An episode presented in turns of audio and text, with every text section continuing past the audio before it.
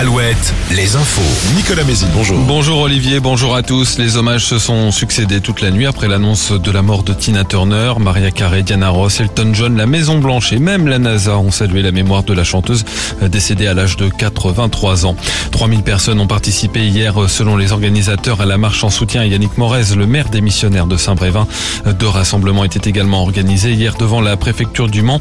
Le Sénat a annoncé que le préfet de la Loire-Atlantique et le sous-préfet de Saint-Nazaire serait auditionné mercredi dans ce dossier.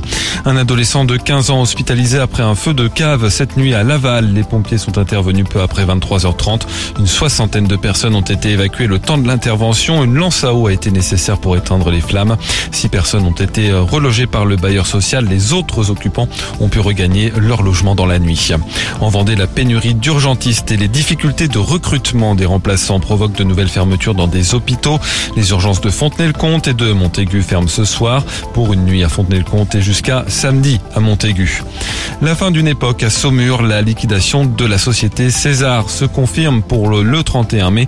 Aucun repreneur potentiel n'a été retenu. L'entreprise spécialisée dans la commercialisation de déguisements avait été créée en 1842. Elle comptait encore une douzaine de salariés. En basket, deux matchs déterminants ce soir. Cholet joue à Levallois, match d'appui des quarts de finale du championnat élite contre les Mets de Victor Wembanyama. Le vainqueur se qualifiera pour les demi-finales. Et c'est aussi une place pour le dernier carré de la Pro B qui est en jeu pour Angers. Les Angevins qui jouent à Chalon-sur-Saône. Et en cyclisme, le début aujourd'hui des boucles de la Mayenne. Les 120 coureurs entament la course ce jeudi par un prologue à Laval autour de l'espace Mayenne. La compétition est retransmise sur la chaîne L'équipe. Les trois étapes se dérouleront, les trois autres étapes se dérouleront de demain à dimanche. L'arrivée finale sera jugée à Laval. Le temps, encore du soleil pour ce jeudi. Toujours un peu de vent de nord-est et des maxis comprises entre 20 et 22 degrés.